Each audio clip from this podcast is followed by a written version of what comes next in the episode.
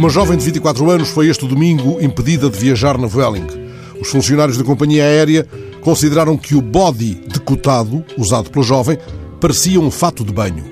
Tomemos que algum dos passageiros mais incomodados com a vestimenta da jovem, contornada à turbulência, se dedicou a folhear uma revista cor-de-rosa. Assim deliciado, nas nuvens, quanto tempo terá dispensado a notícia de que o mais ousado vestido de Jennifer Lopez, aquele verde semitransparente com um decote até ao umbigo, acaba de ser copiado em ténis. Virá aí o modelo de ténis sem atacadores, deixando à vista o peito do pé? Leio algures que uma das tendências da moda é o regresso do decote generoso dos anos 90. Nada que demova a companhia. É certo que um voo da Vueling não é um piquenique de burguesas.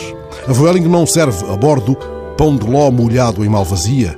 Virá daí o impedimento a que o ramalhete rubro das papoulas seja o supremo encanto da merenda? A notícia nada acrescenta quanto à qualidade da renda, sob a qual o tarado do cesário vislumbrou certa tarde dois seios como duas rolas. Vai nas nuvens, entretanto, o passageiro aliviado. Folhei agora a revista que dá amplo destaque à polémica surgida a propósito dos decotes de Desiré Manca, uma eleita do Movimento 5 Estrelas.